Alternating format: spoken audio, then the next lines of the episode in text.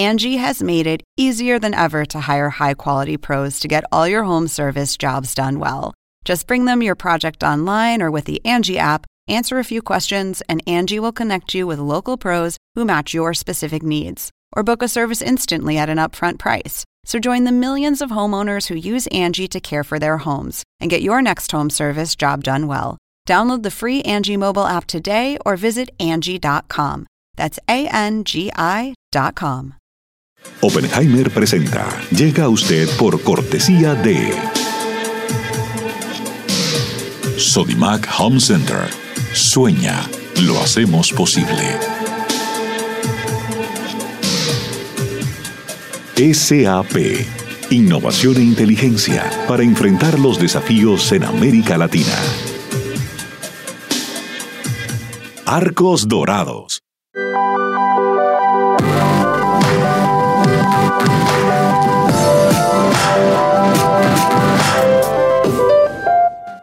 En Buenos Aires, Argentina, UADE. Una universidad con pasión por enseñar. UADE, una gran universidad. Ingresa en lacaja.com.ar, asegura tu auto y llévate un 15% de descuento por medio año. La caja, así de simple.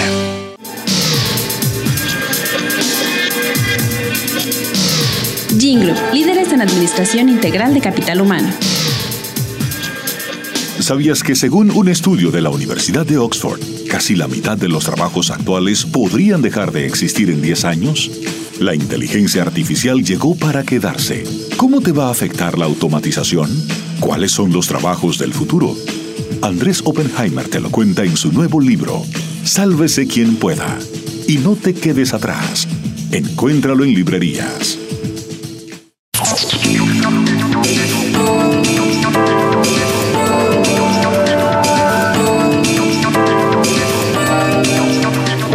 ¿Cómo les va? Andrés Oppenheimer. Gracias por estar con nosotros. Hoy vamos a hablar con una figura clave de la política y de la diplomacia latinoamericana, el secretario general de la OEA, de la Organización de Estados Americanos, el doctor Luis Almagro. Vamos a hablar con él sobre varios temas muy actuales. Si América Latina está al principio o al final de la curva de contagios del coronavirus, cuáles van a ser los países más golpeados y menos golpeados de la región, y cuánto vamos a tardar en salir de esta crisis económica provocada por esta pandemia. Y también le vamos a preguntar sobre lo que está pasando en Venezuela, en el Bolivia, en El Salvador, en México, en Argentina, Cuba y varios otros países que él sigue muy, pero muy de cerca. Almagro acaba de ser reelecto a fines de marzo para un nuevo periodo de cinco años al frente de la OEA. Le ganó en votación secreta a la diplomática ecuatoriana María Fernández Pinoza, que contaba con el apoyo de México, Argentina y varios países cercanos a Venezuela. Hablamos con él hace pocas horas. Veamos lo que nos dijo.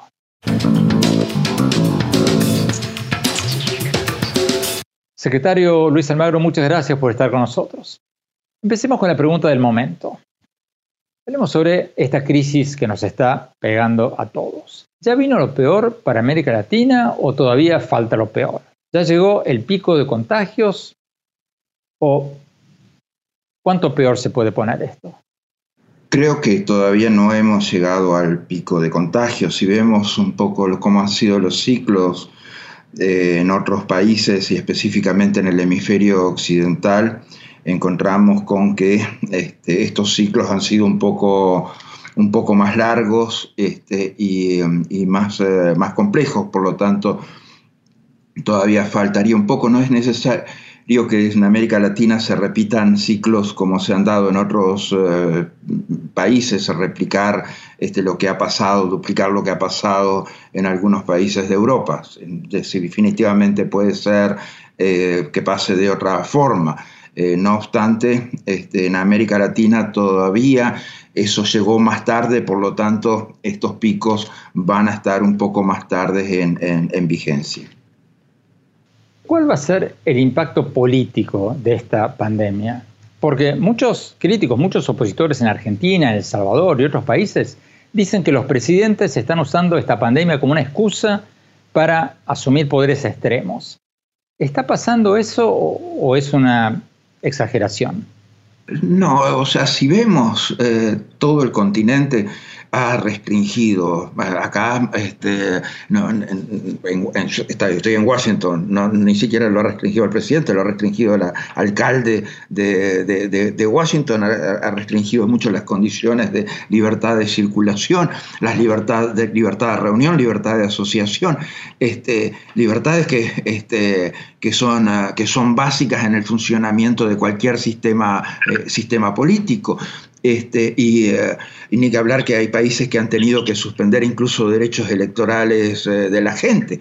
Este, eh, pero esto usted ve que está mucho más allá de la ideología. O sea, usted me nombró dos casos y uno lo puede capaz poner a la izquierda y otro lo puede poner más, un poco más a la derecha o donde usted quiera, pero este, son dos casos en los cuales este, eh, dos países que han tomado el mismo tipo de medidas, como de la misma naturaleza, como los estados federales grandes del hemisferio han tomado el mismo, el mismo tipo de medidas, ya sea México a la izquierda o Brasil a la, a, la derecha. Este, o sea que esto eh, trasciende bastante las ideologías, tiene que ver con las necesidades de la gente, con la estructura funcional del Estado y con el manejo de las instituciones. Y y las instituciones van encontrando su, balance este, por, por, sí mismas. O sea, El Salvador es un caso muy particular. Es el país más densamente poblado del hemisferio. Son prácticamente 326 habitantes por kilómetro cuadrado. Si se escapa el COVID-19 en El Salvador, va a ser una tragedia. Si se escapa el COVID-19 en una cárcel de El Salvador, va a ser una tragedia de proporciones descomunales. Entonces, proteger los derechos de la gente a veces requiere acciones este, eh, muy, eh, muy contundentes. Y, lo que vemos es que la, la, institucionalidad de El Salvador sigue manejando ciertos balances de, eh, de, funcionamiento político, o sea, no es que está todo cooptado por el, por el Estado, eso no, no es algo que definitivamente no, no está pasando. El FMI, el Fondo Monetario Internacional, está pronosticando una caída del 5.2% en las economías latinoamericanas este año, una caída brutal. ¿Usted cree que estamos en el inicio de una nueva década perdida en América Latina o, que vamos a ver una recuperación tan pronto como, como el año que viene?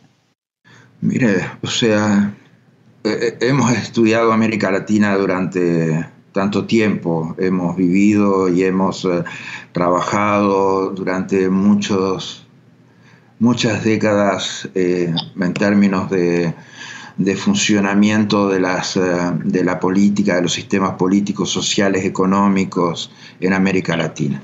América Latina en realidad lleva 200 años de décadas perdidas, o sea, es, eh, esa es la realidad política y, económica y productiva de América Latina. Por eso estamos en el nivel de su desarrollo que tenemos, a pesar de los recursos que tenemos, a pesar de la, trabajadora que es la gente latinoamericana y los resultados que obtiene en otras, en otras sociedades teniendo en cuenta que llevamos 200 años de décadas perdidas en América Latina, ojalá, ojalá encontremos en esta, en esta crisis un camino hacia adelante que nos lleve a otro nivel de innovación tecnológica, que nos lleve a otras capacidades de desarrollo, que nos lleve a otros niveles educativos de la gente.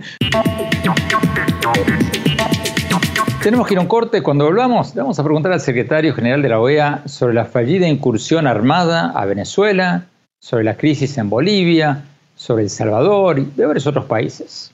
No se vayan, quédese con nosotros, doctor Almagro. Ya volvemos. Sueña con ser el papá que tiene las herramientas para hacerlo todo. Busca, encuentra, compara. Descubre la que siempre habías querido. Ven a Sodimac Home Center y llévate una o llévatelas todas. Pruébalas, siéntelas. Compra las herramientas de un super papá sin que te supercueste. Y haz tus super proyectos. Encuentra más, ahorra más. Ven y haz más. Sodimac Home Center. Sueña, lo hacemos posible.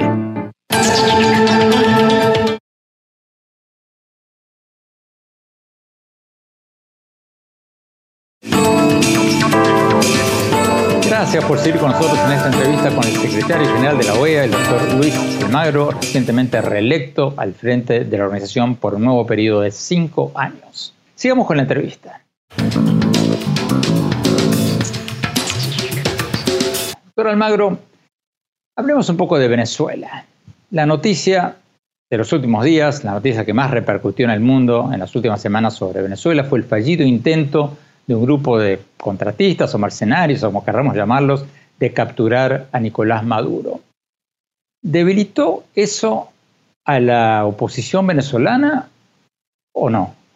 Mire, eh, yo no, no, creo que debamos analizarlo en, en esos términos. O sea, creo que acá este, eh, eh, las debilidades estructurales de la, del gobierno interino, digamos, las dificultades que tiene para implementar eh, acciones, para ejecutar políticas. Cuando usted habla del gobierno interino, habla de Juan Guaidó.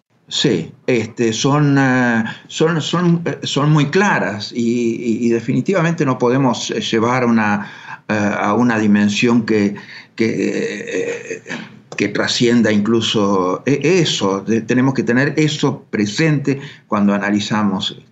Este, claro, o sea, eh, si, si, vemos cuanto más cerca es esto de, eh, haber sido un error del gobierno interino, que es una responsabilidad que, no me queda muy clara por, por cómo han sido, por las declaraciones que tengo hasta ahora, ni la documentación que, que disponemos hasta ahora, Sí, este, esa es una, cuanto más cercano al gobierno interino sea la adjudicación del error, definitivamente más, más, más será la responsabilidad.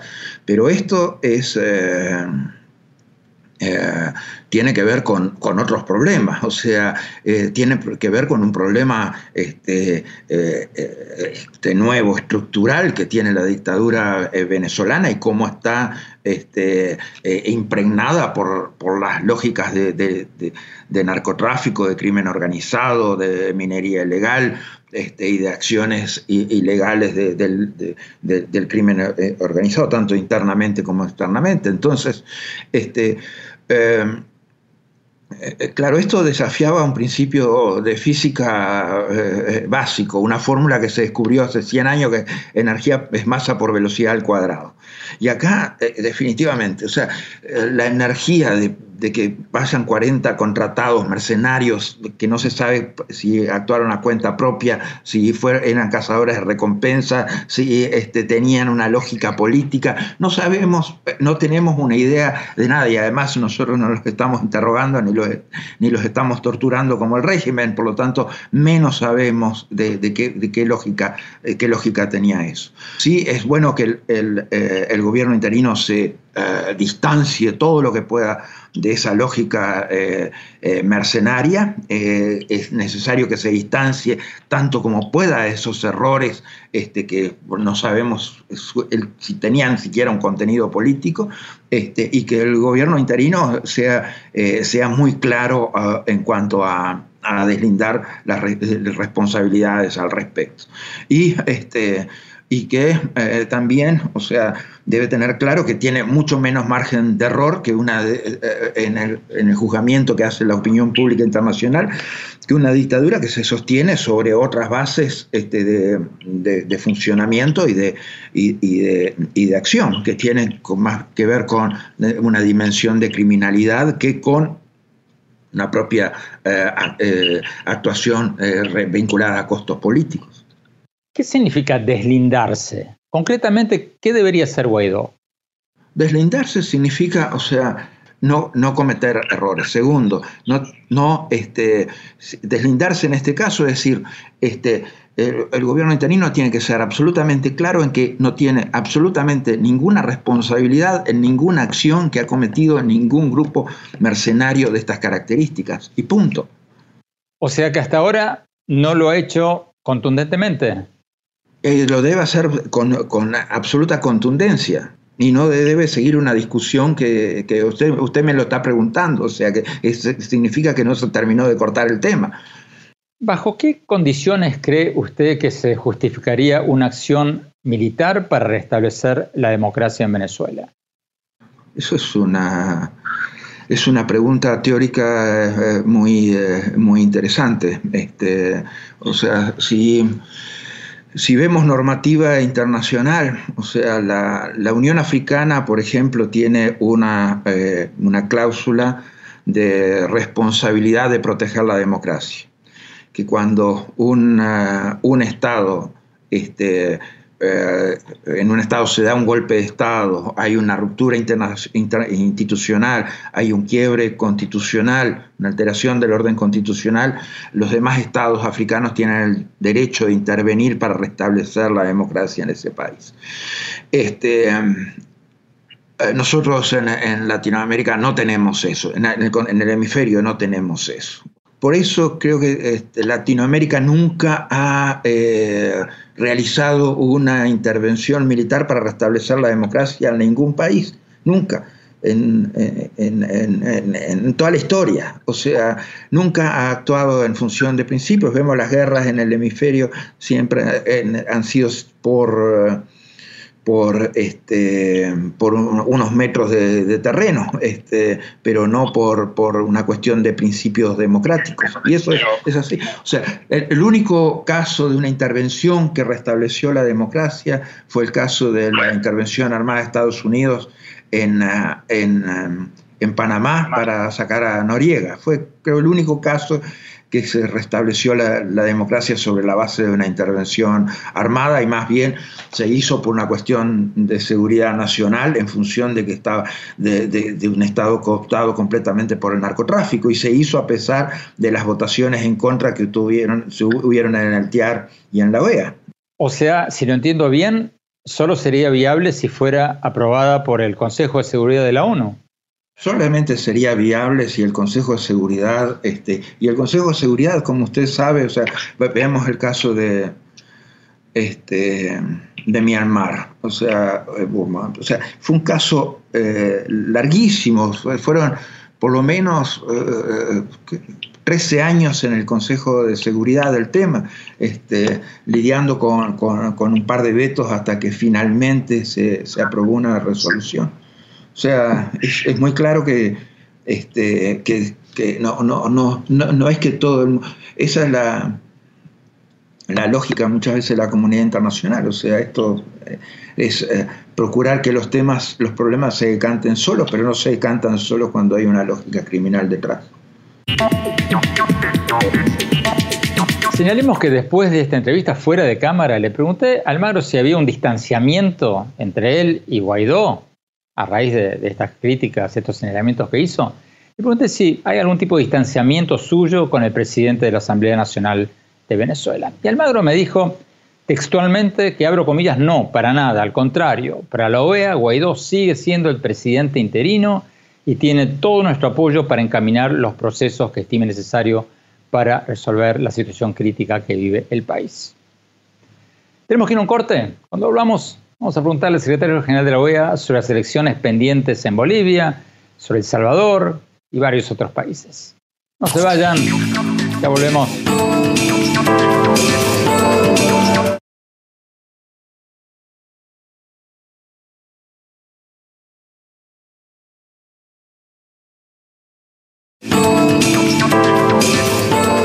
Gracias por seguir con nosotros en esta entrevista con el secretario general de la OEA, el doctor Luis Almagro, recientemente reelecto frente a la Organización de Estados Americanos para un nuevo periodo de cinco años.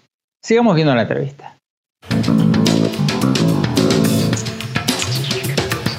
Doctor Almagro, hablemos un poco de Bolivia. La OEA jugó un rol crucial en la crisis política de Bolivia en diciembre, cuando dos misiones de observación electoral separadas de la OEA concluyeron que el expresidente Evo Morales había manipulado las cifras electorales a su favor. Desde entonces, bueno, renunció Morales, asumió la presidenta interina Janine Áñez con el mandato de convocar elecciones limpias. Y bueno, ahora, hace poco, ella se proclamó como candidata a estas nuevas elecciones. ¿A usted ¿Le parece bien que ella haya hecho eso en lugar de mantenerse al margen y organizar elecciones libres en Bolivia? Pero eh, eh, yo no soy el Tribunal Constitucional de, eh, Bolivia, no soy la Sala Constitucional de la Suprema Corte, eso no tengo, este, yo estoy a lo que a lo que la institucionalidad boliviana decida al respecto. Eh, hay separación de poderes, eh, el Poder Judicial este, no creo que tenga mayoría de adeptos de la presidenta Janine Áñez y, por y no y no me corresponde juzgar las decisiones políticas en ese, en ese nivel, o sea, me corresponde juzgar decisiones institucionales cuando las mismas tienen consecuencias institucionales directas. Pero acá se dieron procedimientos institucionalizados, institucionales, sobre la base de la separación de poderes, sobre poderes que este, eh, funcionan eh, con, eh, con, lógicas muy independientes y y, se concluyó de que se podía anotar. Listo. O sea, bueno, pero ¿qué este, responde a la crítica que le hacen algunos a la presidenta interina de Bolivia de que esa institucionalidad boliviana de la que usted recién hablaba es la que creó el ex presidente Morales para perpetuarse él en el poder?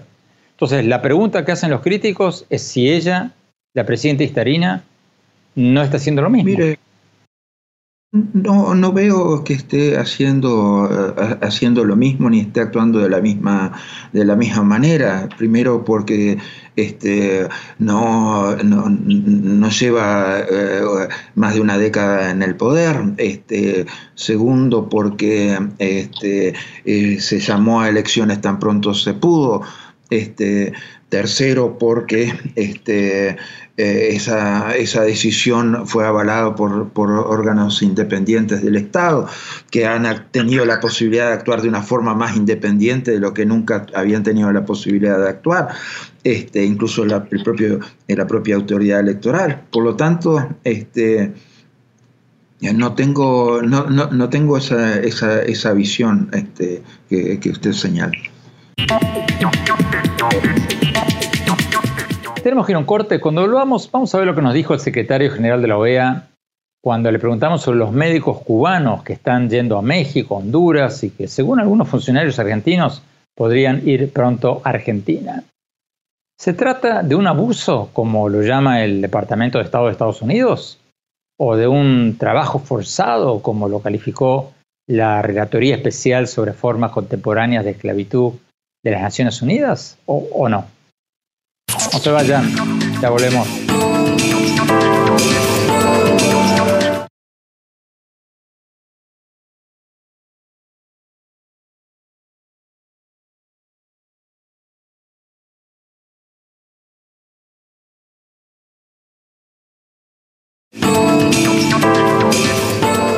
Gracias por seguir con nosotros. Estamos viendo la entrevista con el recientemente reelecto secretario general de la OEA, Luis Almagro. Acaba de ser reelecto a nuevo periodo de cinco años al frente de la OEA. Sigamos viendo la entrevista.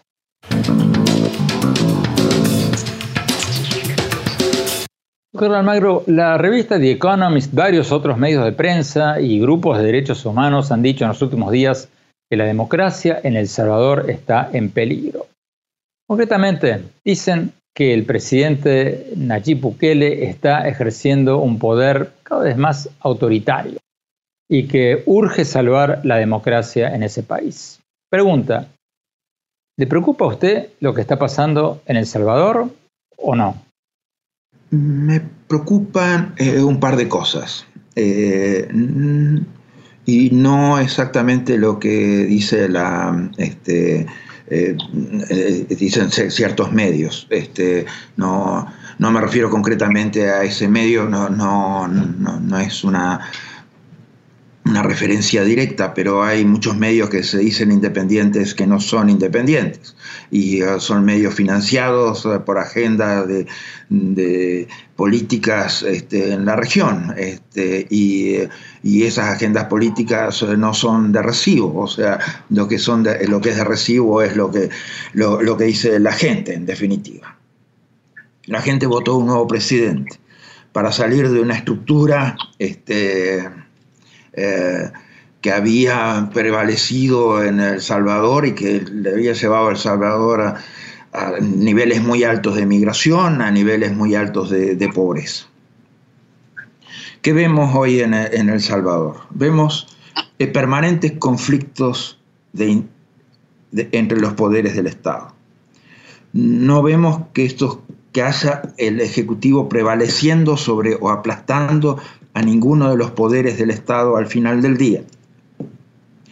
Este, vemos, por ejemplo, que el presidente saca un decreto de emergencia nacional, como han sacado decretos de emergencia nacional muchos países eh, del hemisferio. en el único caso que, se trató de que ese decreto de emergencia nacional se transformara en una suerte de golpe de Estado, este, eh, en opinión de la comunidad internacional, fue en El Salvador. O sea, El Salvador parece que es el único país donde no, se puede sacar un decreto de emergencia nacional. Muy bien. Eh, la sala constitucional declaró la inconstitucionalidad del, decreto. Punto. el Congreso aprobó una ley de emergencia. El, el Ejecutivo la vetó. Son todas potestades institucionales. ¿Cuál es el, tema acá? El tema acá es, eh, obviamente, que haya mejores instancias de, diálogo. Mejores instancias de diálogo.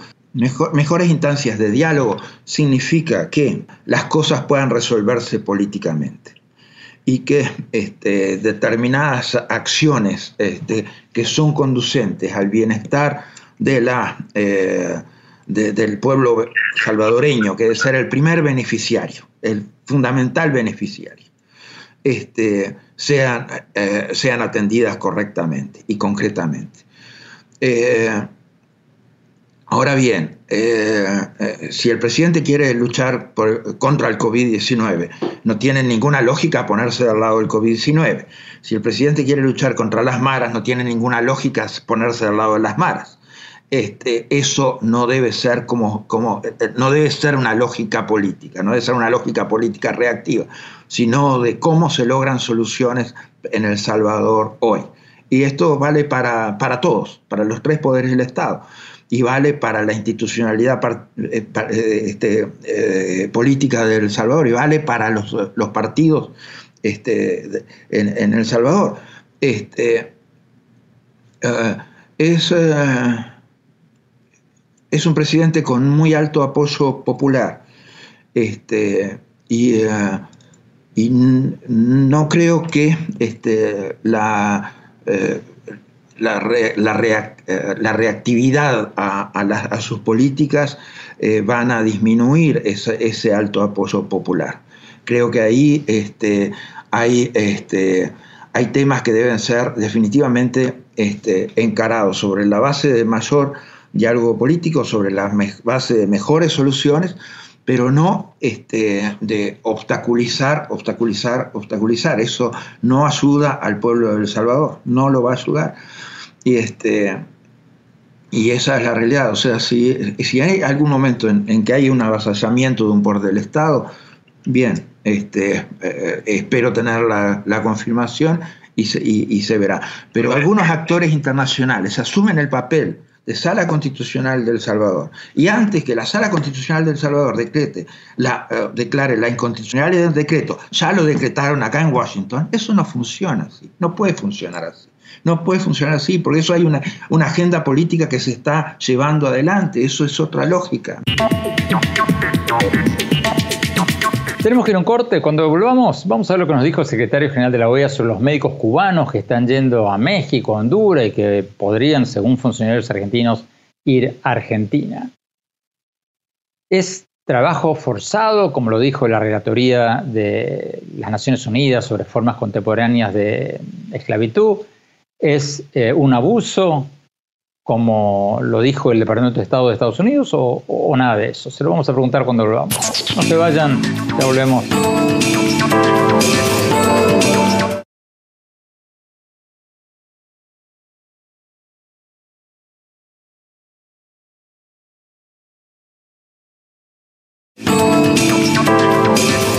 Gracias por seguir con nosotros. Estamos viendo la entrevista que le hicimos hace pocas horas al secretario general de la OEA, Luis Almagro recientemente reelecto para un nuevo periodo de cinco años al frente de la Organización de Estados Americanos. Sigamos viendo la entrevista.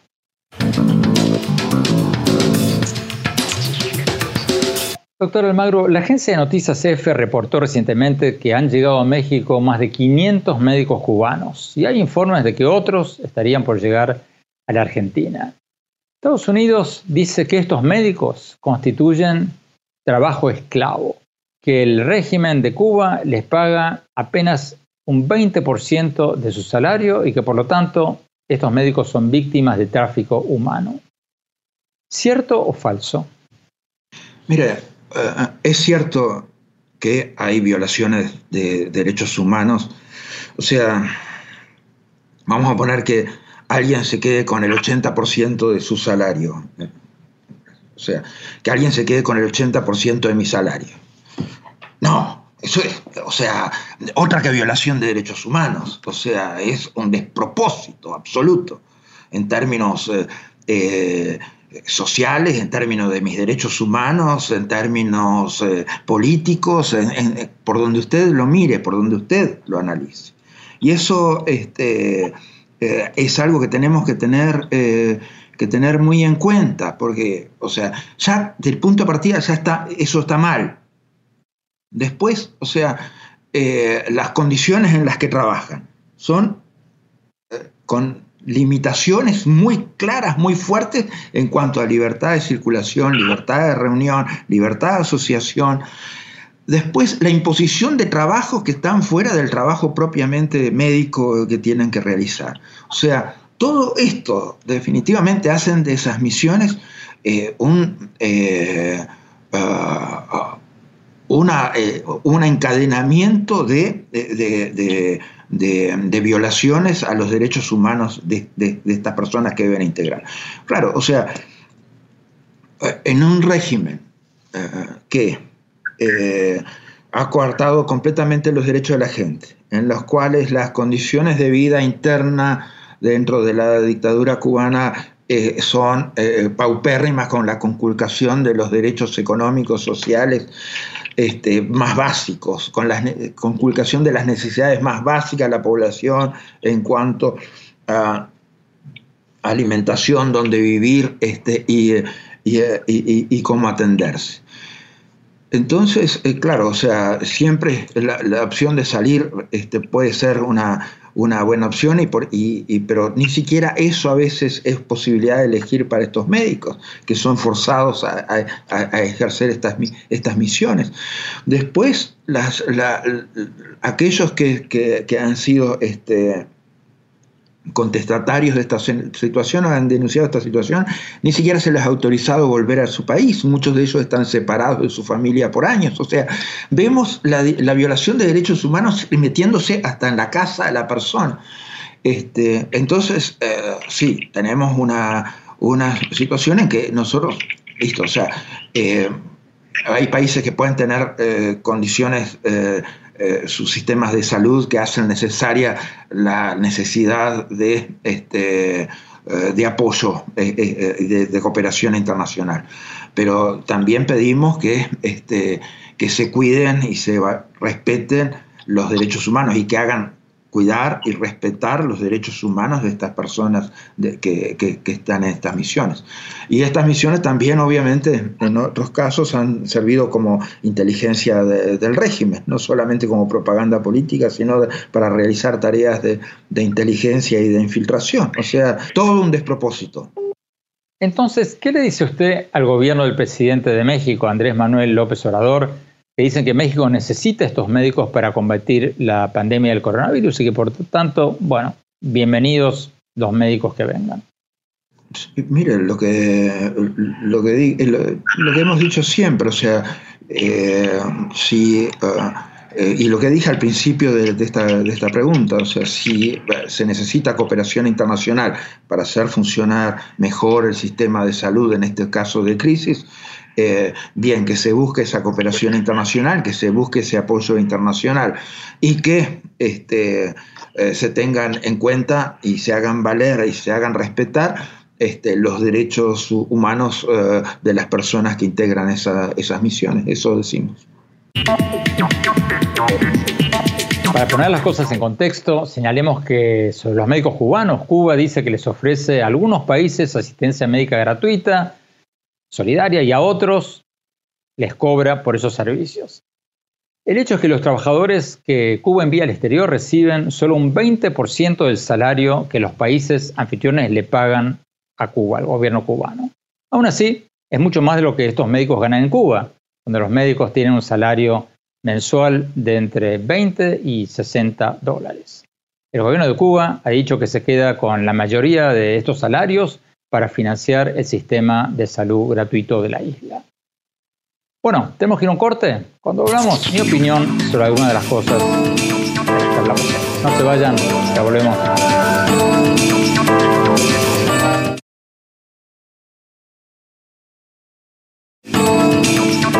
Muchas gracias por seguir con nosotros. Mi opinión sobre algunas de las cosas que hablamos hoy con el secretario general de la OEA, el doctor Luis Almagro.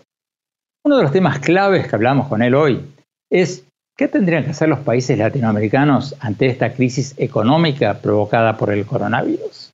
Porque hay varios países que están reabriendo sus economías o preparándose para reabrirlas, a pesar de que sus curvas de contagio todavía siguen creciendo.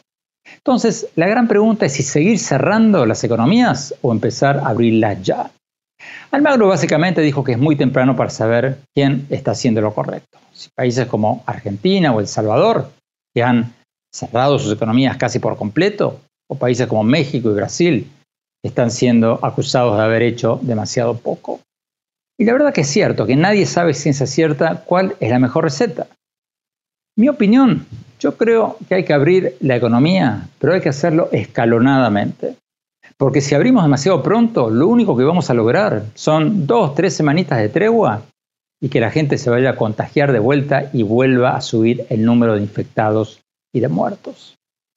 Creo que hay que hacer una reapertura económica escalonada, como lo sugirieron en un artículo del New York Times tres eh, científicos israelíes, dos de ellos del Instituto Weizmann. Ellos dicen que prácticamente lo único que sabemos de, este virus es que su periodo de contagio es de 14 días. Eso es todo lo que sabemos a ciencia cierta hasta ahora. Entonces, ya que sabemos eso, aprovechemos ese dato y actuemos en consecuencia. Ellos proponen que la gente trabaje en ciclos de dos semanas, yendo a sus lugares de trabajo cuatro días y después estando en confinamiento o trabajando desde casa otros 10 días.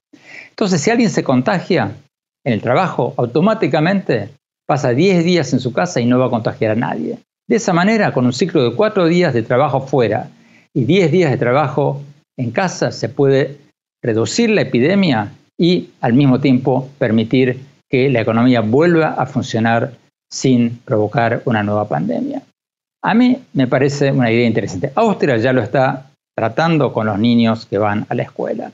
Creo que hay que reabrir la economía pero hacerlo escalonadamente, porque de otra manera vamos a tener una tregua muy, muy corta y se va a venir una segunda ola de coronavirus y eso podría ser terrible. Ojalá empecemos a empezar en esto, todos como personas, como empresas, como países, y empecemos a diseñar planes para volver al trabajo, pero inteligentemente, en forma gradual y escalonada. Bueno, se nos acabó el tiempo. Gracias por habernos acompañado. Los espero como siempre en mi blog, en mi blog sobre política, economía, tecnología, innovación, creatividad, en el sitio web andresopenheimertodoseguido.com. Y visítenos en mi Twitter, en arroba Oppenheimer en mi página de Facebook, Andrés Oppenheimer, y también en mi Instagram, Andrés Oppenheimer Oficial. Obviamente el nombre más largo, uno de los más largos de por allí. Gracias por habernos acompañado. Los espero la semana próxima y cuídense, cuídense mucho. Un gran abrazo. Oppenheimer presenta. Llega a usted por cortesía de Sodimac Home Center. Sueña, lo hacemos posible. SAP Innovación e inteligencia para enfrentar los desafíos en América Latina. Arcos Dorados.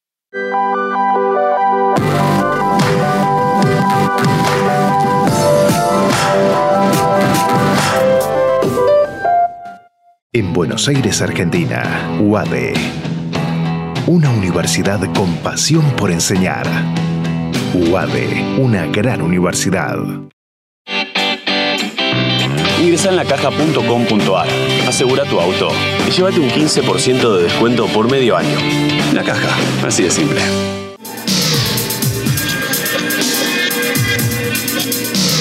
Jingle, líderes en administración integral de capital humano. ¿Sabías que según un estudio de la Universidad de Oxford, casi la mitad de los trabajos actuales podrían dejar de existir en 10 años? La inteligencia artificial llegó para quedarse. ¿Cómo te va a afectar la automatización? ¿Cuáles son los trabajos del futuro? Andrés Oppenheimer te lo cuenta en su nuevo libro, Sálvese quien pueda. Y no te quedes atrás. Encuéntralo en librerías.